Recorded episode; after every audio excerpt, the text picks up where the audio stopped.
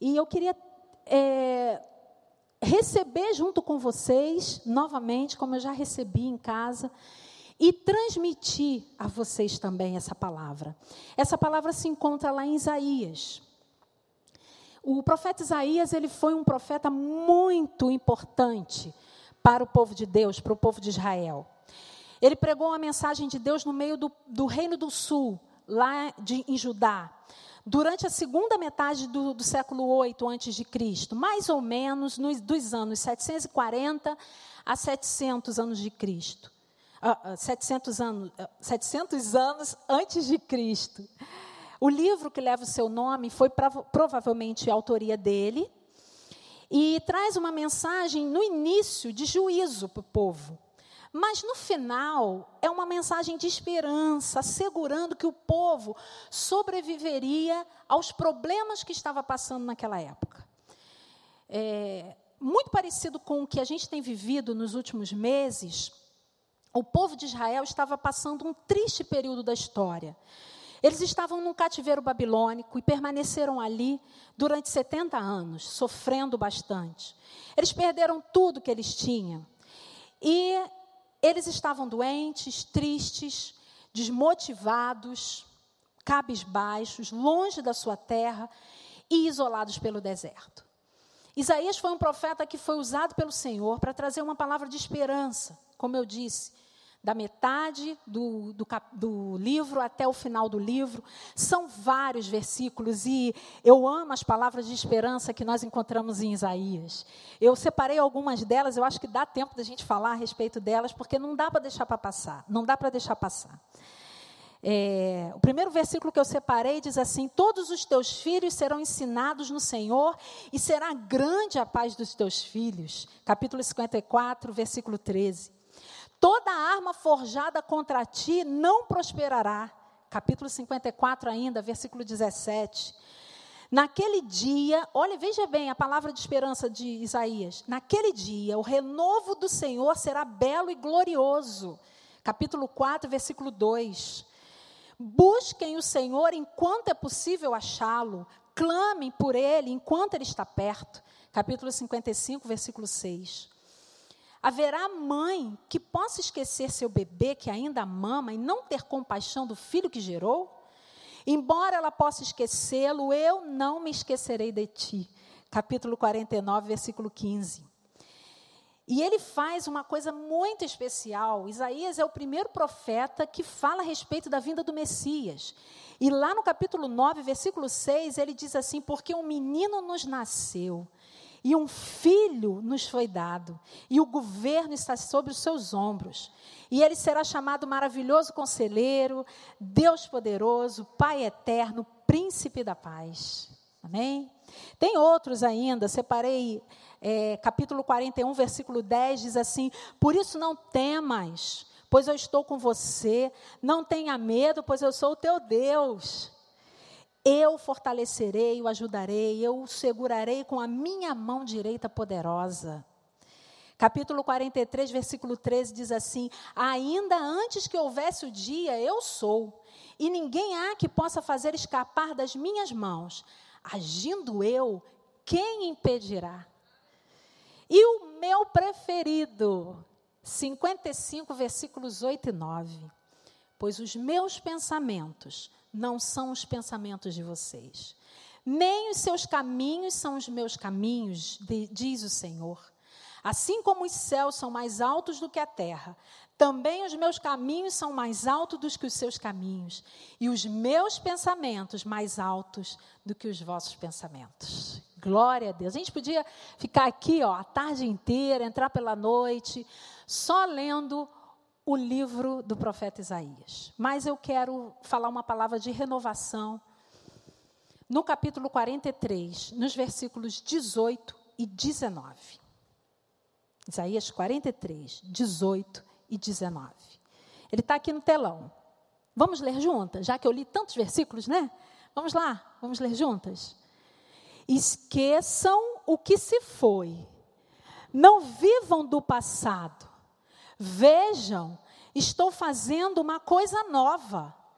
Ela já está surgindo. Vocês não percebem? Até no deserto vou abrir um caminho e riachos no ermo. Novamente, vamos lá, agora com força, né? Porque nenhuma máscara poderá nos deter. Vamos lá? Esqueçam o que se foi, não vivam do passado. Vejam, estou fazendo uma coisa nova. Ela já está surgindo. Vocês não percebem? Até no deserto vou abrir um caminho e riachos no ermo. Amém? Esse versículo traz para nós, palavras de renovação. E a primeira coisa que nós podemos aprender com ele é que Deus fará uma coisa nova. A tradição judaica, ela ensina que é preciso transmitir os feitos do Senhor aos filhos, de geração em geração. Deus já tinha feito, naquele tempo ali, no ano 700, é, de 740 até 700, muitos sinais e maravilhas no meio daquele povo. E eles faziam isso, eles transmitiam aos seus filhos de dia e de noite, assim como Deuteronômio 6 manda, né, ordena. Já tinham acontecido muitas coisas maravilhosas e muitos milagres que Deus já tinha feito. Josué já havia ganho milhares de batalhas e conquistado a terra de Canaã. Débora e Baraque já tinham vencido o exército cananeu e envergonhado o rei Cícera, que, detalhe, morre pelas mãos de uma mulher, Jael. Se você não conhece essa história, vai lá em Juízes. O que era, na verdade, é considerado uma vergonha para qualquer homem morrer por, pelas mãos de uma mulher. Gideão já havia enfrentado o exército dos Amalequitas e dos Midianitas, que era de 32 mil homens, com apenas 300 homens, e tinha vencido a batalha. Sansão já tinha destruído os filisteus de uma só vez, dentro do templo de Dagon. Davi já havia vencido o gigante Golias. É, na verdade, o gigante era um soldado forte, grande, experiente, e Davi o venceu com apenas uma pedra de riacho. Muitas coisas já tinham acontecido até aquele momento. Mas nenhum feito do Senhor se comparou à libertação do povo do Egito. E Isaías, no capítulo 43, fala a respeito disso. E ele diz assim: Olha, vocês viram o que foi feito lá? É, as dez pragas, os milagres, o mar abrindo, a coluna de fogo à noite, a coluna de nuvem é, é, de dia, guiando o povo pelo deserto. Vocês viram isso? Pois bem, esqueçam isso. Como assim? Se a tradição judaica mandava que nós contássemos isso os filhos para os filhos, para que as gerações pudessem ver a glória do Senhor e os sinais e maravilhas que o Senhor tinha feito. Sim, esse foi o conselho do profeta no versículo 18. Vocês viram tudo aquilo lá? Esqueçam. Sabe por quê? Porque Deus vai fazer coisas maiores com vocês. Deus vai fazer coisas muito melhores. A gente, no início do culto, estava aqui lembrando do culto dia 8 de março. Foi lindo, né? Quem estava aqui, que presenciou, que benção. Foi maravilhoso, foi muito bom. Nós tivemos palavras edificantes do nosso pastor de uma, de uma convidada de fora. Nós ouvimos é, louvores abençoadíssimos. Foi um domingo lindo, Dia da Mulher. Mas sabe esse domingo? Esqueçam, porque Deus vai fazer coisas maiores ainda nesse ministério.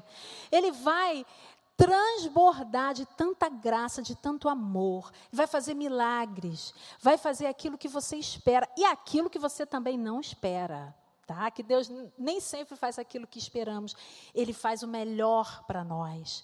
Então, a ordem foi inversa, né? Isaías recomendou que os exilados esquecessem o êxodo, porque a sua experiência futura seria ainda mais maravilhosa. Em outras palavras, ele estava dizendo assim: muda o foco, para de olhar para trás, comece a olhar para frente, esqueça o que passou, não viva do passado. Mulher, pare de viver do passado. É engraçado que quando uma pessoa chega assim, dizendo para nós assim: "Ah, eu tenho duas notícias para te dar. Qual que você quer? A boa ou a ruim?" O que, que a gente fala? Ah, fala logo a ruim para eu parar de passar nervoso, né? Mais ou menos assim. Foi mais ou menos isso que Isaías fez. Falou o ruim. E o ruim é esquecer. Gente, a mulher tem uma memória que a gente chama por aí vulgarmente, né? É um ditado popular de elefante. A mulher não esquece nada, nunca. A mulher não esquece as promessas, a mulher não esquece os elogios, mas também a mulher não esquece a ferida, a mulher não esquece a palavra dura, a mulher não esquece é, a vergonha que passou. Nós temos muitas dificuldades em esquecer, porque nós temos uma boa memória. Mas a palavra do Senhor hoje é para que esqueçamos. Mulher, não fique presa ao passado. Se são experiências boas, já passaram, elas serviram para alguma coisa. Você se transformou na mulher que você é hoje por causa dessas experiências boas e ruins também. Se são experiências dolorosas, amargas, de 10, de 15, 20, 30 anos atrás, por favor, esqueçam o que passou. Porque para viver uma coisa nova é preciso a gente sepultar o passado, esquecer das coisas ruins que já passaram. Não dá para viver algo novo quando aquilo que é velho ainda domina o nosso coração. Não dá. O profeta Isaías disse para o povo: esqueça vocês viram tudo isso tão lindo que aconteceu?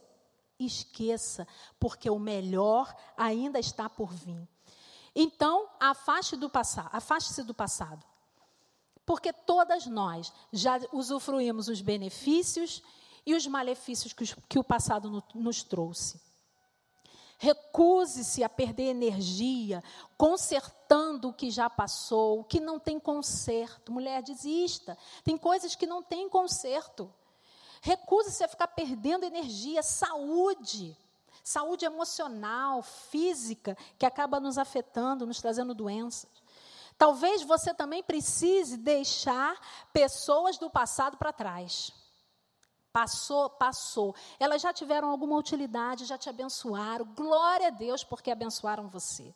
Mas nós não conseguimos chegar no futuro com pessoas do passado presas nas nossas costas, amarrados aos nossos pés, vivendo o tempo todo na nossa mente.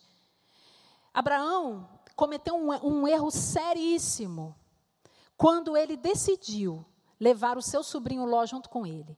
Qual foi a ordem do Senhor a Abraão lá em Gênesis 12? Alguém sabe me dizer?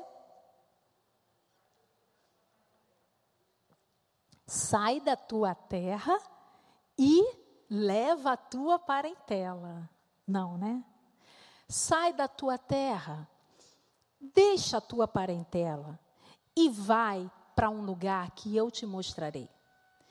E o que aconteceu?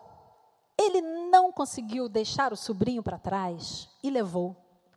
Levou Ló e toda a sua família, sua esposa e, seus, e suas filhas aconteceu um problemão lá na frente. Na verdade, Deus estava preparando um futuro exclusivamente para Abraão. Não tinha lugar para pessoas do passado.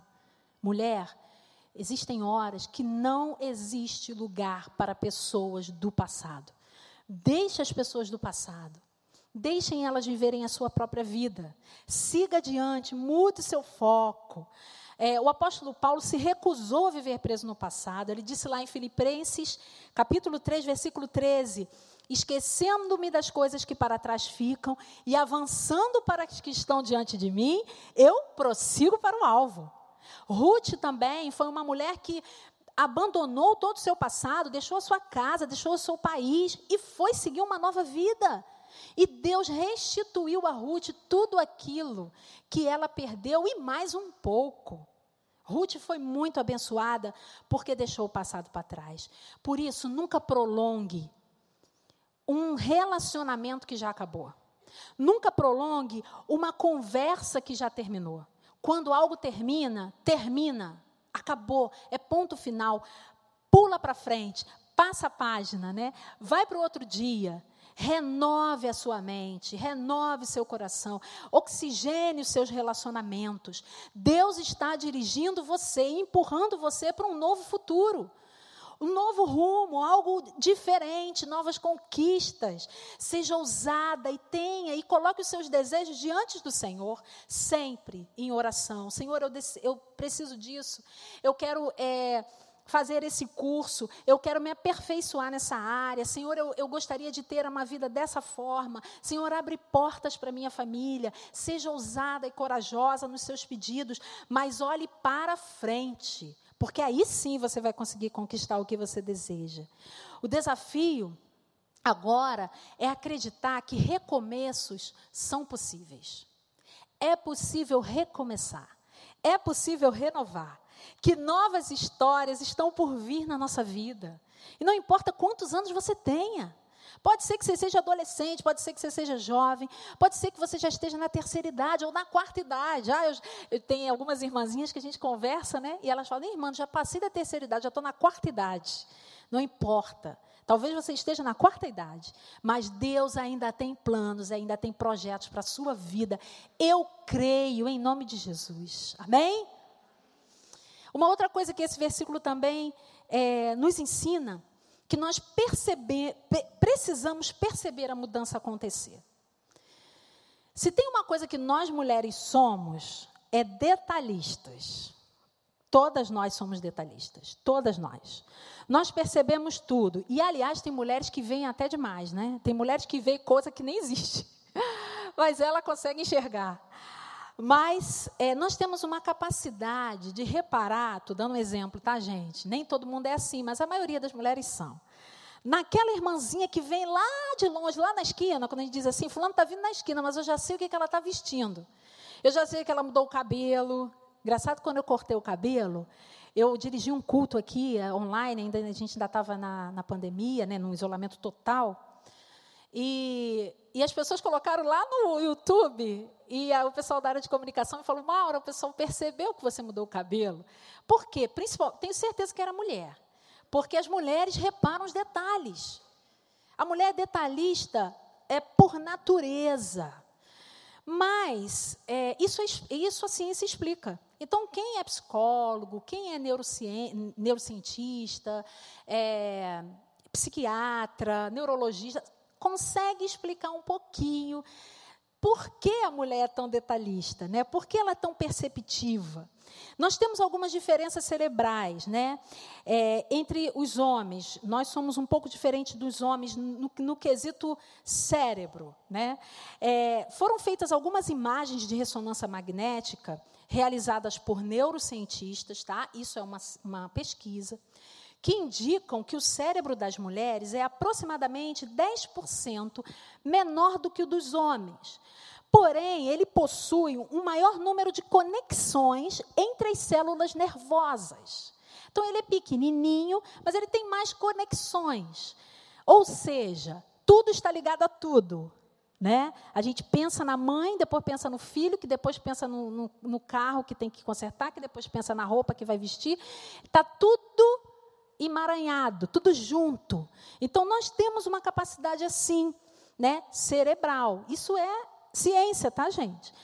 É, isso faz com que a, a, comunicação entre os hemisférios cerebrais, tanto direito como esquerdo, sejam mais desenvolvidos nas mulheres. Cuidado com a interpretação. Tá? Não estou dizendo que as mulheres são mais inteligentes que os homens. Nem estou dizendo que os homens são mais inteligentes que as mulheres. Que as mulheres. Estou dizendo que as mulheres, como têm aqueles, aqueles o hemisfério, né? Existem então conexões entre as células nervosas, é, muito mais conexões. As mulheres têm mais rapidez nos raciocínios, tá? Isso leva a mulher a uma, uma integração maior com os estímulos ao seu redor.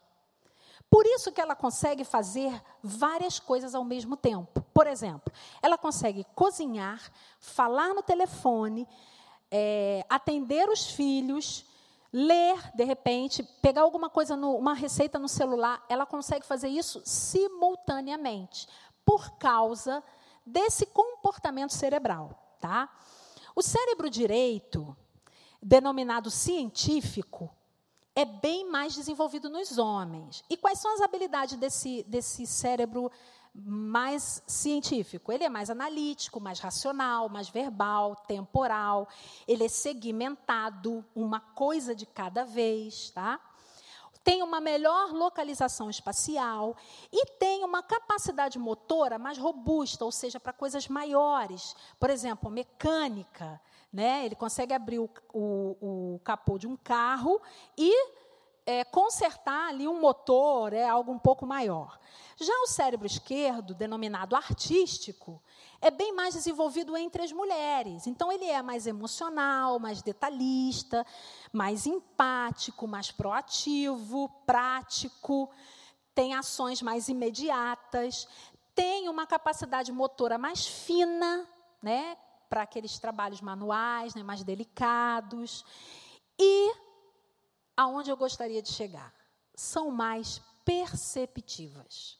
Então, está provado cientificamente que nós somos mais perceptivas do que o homem. O homem tem outras habilidades e tem outras qualidades.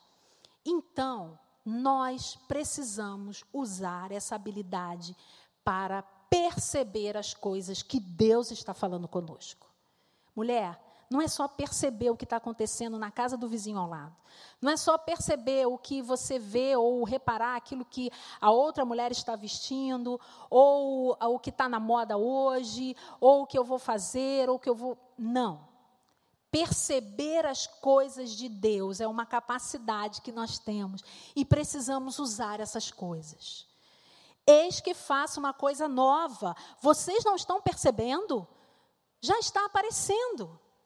O profeta Isaías aqui, ele usa uma palavra para definir aparecer, que no hebraico equivale a uma planta brotando, surgindo, uma grama saindo na primeira muda. Né? Aquela plantinha que você plantou e você começa a perceber que está saindo ali, despontando um botãozinho. Um broto saindo de um tronco pelado. É mais ou menos assim que vai acontecer conosco. Deus vai trazer do nada aquilo que Ele quer nos oferecer. O renovo vai brotar simplesmente do sobrenatural. Quem crê que isso vai acontecer? Amém. Eu creio. Vai brotar do sobrenatural de Deus. Se você ainda não acredita, comece a perceber o agir de Deus em cada detalhe. não precisa ser detalhes grandes, não. É cada detalhe, a maneira como que você é, está é, encarando as coisas agora, como ele tem usado você, como ele tem usado as mudanças que têm acontecido na sua casa, com seus filhos, com seu marido. Já está surgindo, olha ao seu redor, preste bastante atenção. São pequenas mudanças que vão começar a se tornar grandes mudanças na sua vida.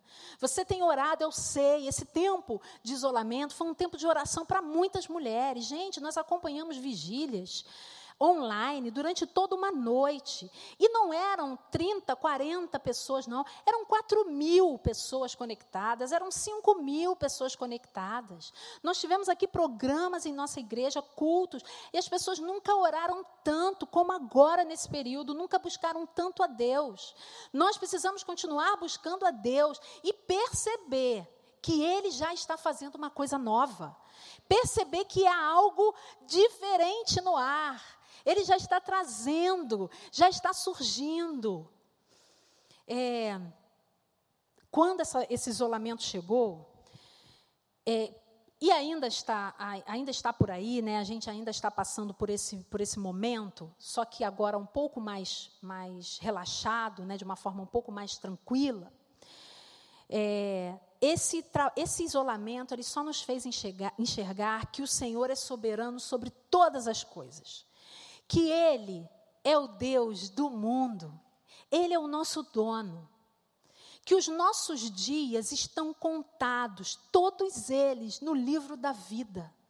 Todos os nossos dias, então nós não devemos ter medo, nós não devemos temer, porque o Senhor é soberano, tudo está sob o controle do Senhor. Então, irmã, não fique ansiosa, não fique perturbada, não fique atribulada. Perceba e creia que esse Deus tem todo o controle sobre todas as coisas. Amém? O que você vê quando você olha para a sua vida? Você vê possibilidades ou você vê problemas? É como se fosse uma é, múltipla escolha, né? Alternativa A: ficar olhando para o passado e para os problemas. Alternativa B: se concentrar naquilo que Deus quer fazer na sua vida. São só duas. Perceba, se concentre e escolha estar olhando para aquilo que Deus quer fazer na sua vida. Amém? E o terceiro conselho que esse texto passa para nós é que diz que o Senhor vai abrir um caminho no deserto. Nós cantamos aqui, né? Esse louvor maravilhoso que diz que Ele é um Deus de milagre, Deus de promessa. Ele vai abrir um caminho no deserto. O deserto ele foi é, cenário e pano de fundo para muitos relatos bíblicos. Ele foi palco de muitos romances, foi palco de batalhas, encontros com Deus, livramentos do Senhor, etc. O deserto foi palco para tudo isso. E aproximadamente 20% da superfície da Terra é deserto. Essas paisagens são formadas basicamente de areia e dunas.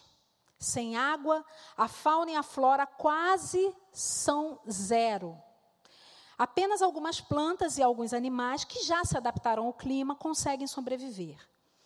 As altas temperaturas do deserto, que chegam até 50 graus, às vezes mais, dependendo da época do ano, causam perda rápida de água no corpo devido ao suor e a ausência de fontes de água para recuperar o líquido perdido pode resultar em desidratação e morte dentro de poucos dias. Além disso, Aqueles que estão desprotegidos, né, sem uma cobertura, também podem ficar sujeitos a uma insolação que pode chegar à morte. Assim como as baixas temperaturas, né, o deserto é muito quente de dia e muito frio de noite. As baixas temperaturas, que podem chegar a menos 5 ou menos, podem causar um grande desconforto àqueles que não estiverem bem aquecidos. O texto de Isaías, capítulo 43, 18 e 19, destaca a promessa do Senhor em abrir um caminho nesse deserto, nesse lugar árido, difícil, é, sem vida, sem água. E nós não podemos esquecer que o povo, nesse contexto, estava lá na Babilônia. E a Babilônia, ela tinha uma distância em linha reta de quase 750 quilômetros de Judá. Gente, é chão. Imaginem, são 750 quilômetros de deserto entre um país e outro. Entretanto, na antiguidade, olha para piorar a situação, a distância se tornava maior, cerca de 1.330 quilômetros. Olha isso. Porque a região era formada de muitos desertos, o transporte só era feito através de camelos e cavalos, e eles necessitavam de constantes paradas para poder se abastecer de água e descansar também. Então o caminho ficava ainda maior, precisavam passar por alguns oásis e aí então não era uma distância em linha reta. Algumas indicações de distância e tempo entre, entre esses dois destinos está relatado lá no livro de Esdras, entre Judá e a Babilônia, né? que relata que eram necessários cinco meses para percorrer todo esse caminho. Então vamos pensar assim: o povo estava lá no deserto, estava lá na Babilônia, aguardando o livramento do Senhor. Eles não tinham condição nenhuma, nenhuma, se não fosse por Deus, de saírem daquele lugar. Porque era um cativeiro muito difícil de se livrar. Mesmo que alguém conseguisse fugir, jamais eles teriam condições de sobreviver andando, fugindo a pé em percurso, naquele percurso longo e difícil. Então eles estavam fadados a morrerem na Babilônia.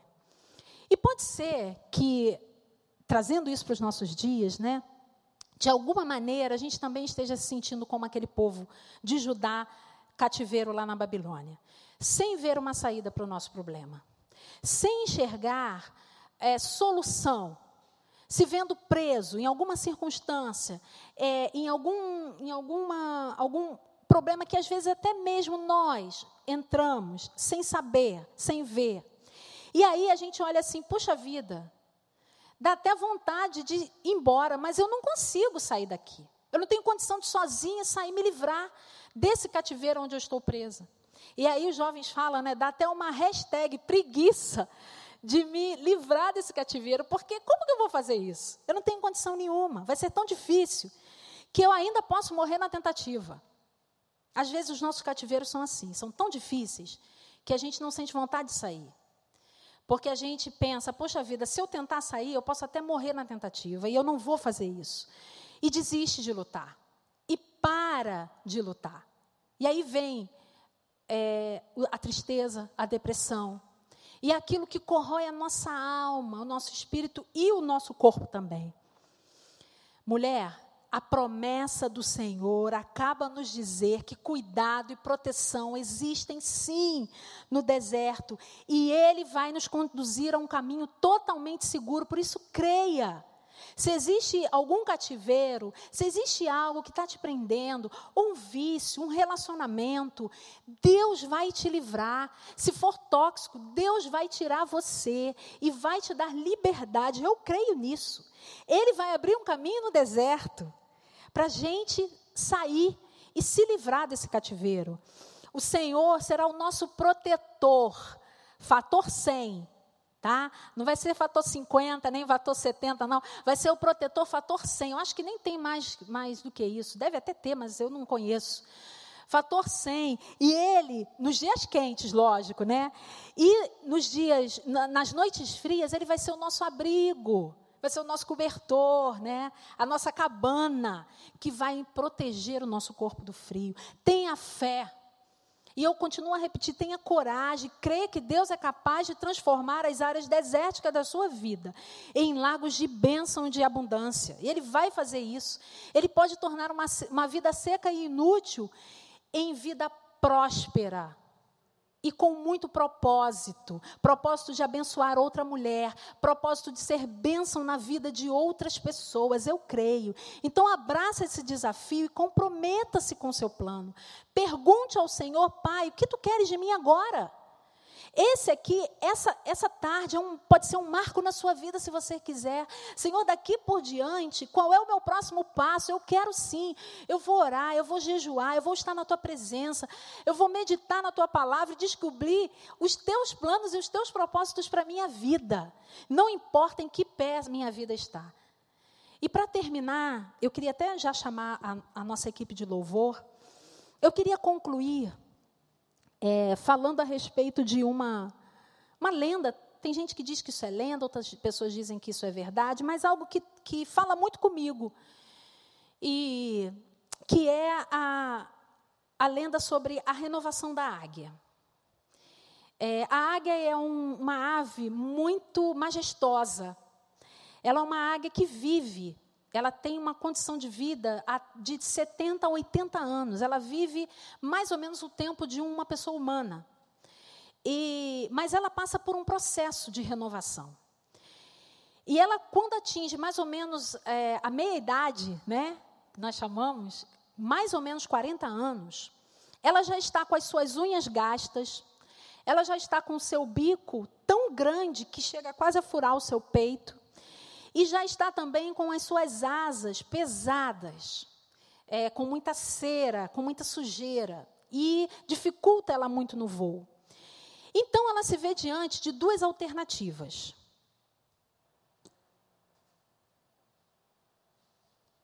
Ou ela espera a morte, viveu até 40 anos, né? É um bom tempo de vida para um animal. Ou ela enfrenta um doloroso processo de renovação, e para isso, ela precisa se retirar no alto de uma montanha e ficar ali pelo menos 50 longos dias sem água e sem alimento. E quando ela escolhe e opta pela renovação, ela vai passar por um, por um processo muito doloroso de mudança. Esse processo ele, ela, ele começa quando ela começa a bater o seu bico contra as rochas que ela procura um lugar bem alto para ficar bem retirada, para ficar bem protegida também. E aí então ela começa a bater o seu bico é, contra as rochas, contra as pedras, até arrancá-lo. E com muita dor, ela espera o novo bico crescer, nascer. E aí, com aquele bico novo, ela vai arrancando as suas unhas, uma por uma, uma por uma. E quando nascem as novas unhas, né, ela vai fazendo isso bem progressivamente, ela arranca todas as penas do corpo. Depois, então, que nascem as novas penas, aí ela sai para um novo voo, um, novo de um, voo, um voo de renovação. Ela já tem um bico novo para continuar sua caça, ela já tem garras novas, unhas novas para continuar sua caça, e ela já tem asas com penas novas para continuar, continuar os seus altos voos. Renovar-se como a águia significa libertar-se de ideias passadas, coisas que foram essenciais e que foram boas na sua vida, mas que com o passar dos anos perderam a utilidade, tornaram-se irrelevantes e não fazem mais sentido para você.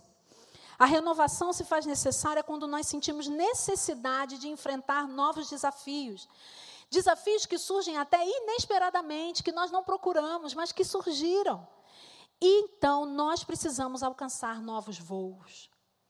Esse período, vamos, é, eu acredito que esse período de isolamento pode ter sido um período de renovação de águia para você.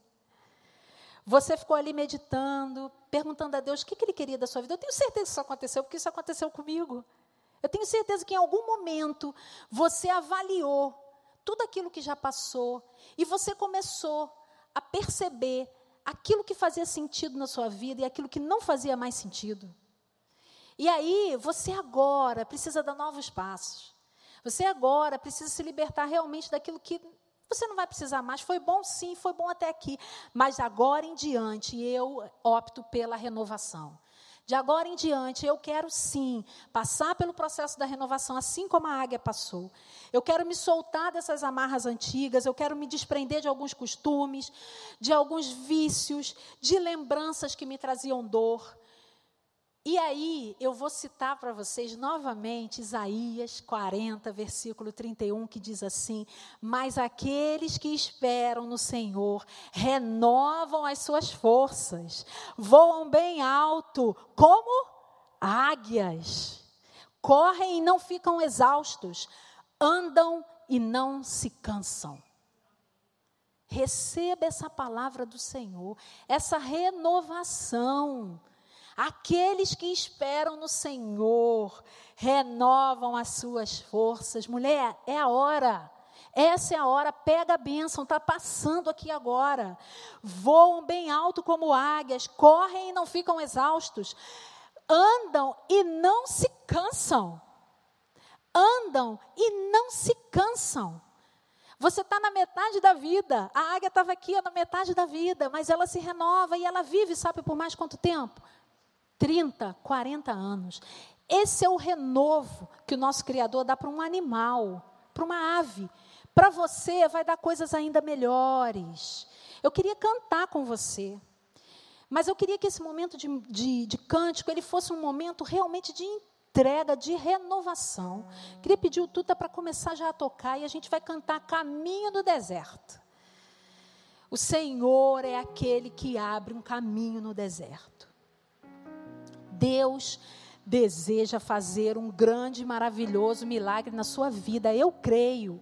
E se você deseja isso, que eu sei que deseja, se você deseja uma vida melhor, se você quer tirar o impossível, a palavra impossível do seu dicionário, se você quer encontrar paz, está cansado de viver uma vida pequena, medíocre, apagada, sem brilho, sem realizações, Abandone as coisas velhas. Pare de olhar para o passado. Abandone os vícios, os maus relacionamentos. Tire as pessoas tóxicas, tóxicas da sua vida. Aqueles relacionamentos quebrados. Vença o fracasso crônico que existe em você, na sua alma. Acerte agora. Eu tenho certeza que Deus vai fazer você prosperar. Você realmente quer mudar de vida? Quer mudar para uma vida melhor? Então cante esse cântico com todo o seu coração. E se você quiser fazer isso, fique em pé no lugar que você está. Isso não é obrigatório, porque é uma, uma decisão tão importante. É uma mudança de rota, de rumo tão importante. Se você está em casa e se você pode ficar em pé na sua sala, ou onde você está assistindo este culto, faça isso também. E faça com o Senhor um pacto, Senhor, eu quero que a minha história seja nova. Eu quero ver caminhos abertos no deserto. Eu estou pronta, estou deixando o passado para trás.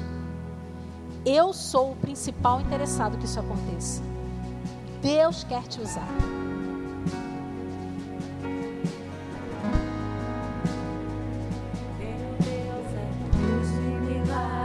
Deus de promessas, caminho no deserto, luz na escuridão. Meu Deus, esse é quem tu és. Meu Deus é Deus de milagres, Deus de promessas, caminho no deserto, luz na escuridão. Esse é quem tu és. Enxuga as lágrimas, restaura o corações. Tu és a resposta. Esse Deus é a resposta.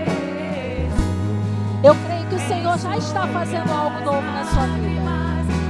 Eu creio que Ele já está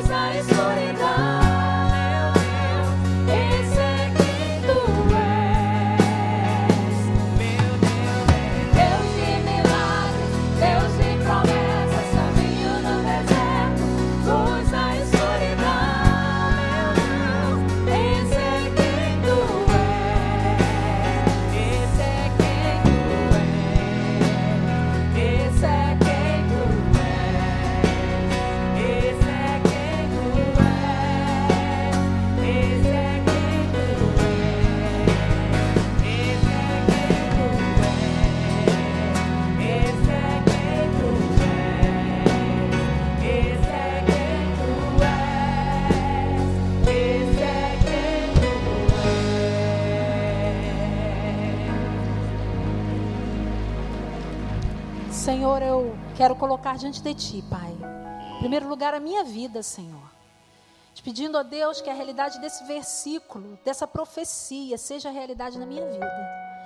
Em segundo lugar, Senhor, eu quero pedir, ó Deus, que Tu derrame, Pai, sobre a vida das minhas irmãs, das mulheres, dos homens também que estão assistindo este culto. E que de alguma forma, Senhor, querem deixar o passado para trás. Perceber que algo novo Tu tem feito, Senhor, já está fazendo e, Senhor, avançar para um caminho que só tu pode fazer.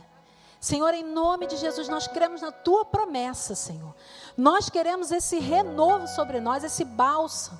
Nós queremos, Senhor, ser ungidos, Senhor, ungidas por ti, para continuar o caminho. E como a águia, Senhor, como a águia, que seja uma renovação completa, Pai, física, emocional, espiritual, integral, Senhor, na nossa vida. Que essa renovação, Senhor, impacte as nossas famílias. Que essa renovação, Senhor, impacte os nossos relacionamentos, Pai. A nossa igreja. Senhor, faz de nós servos renovados a cada dia. Cuida de nós, Pai. Nós pedimos humildemente, em nome de Jesus. Amém.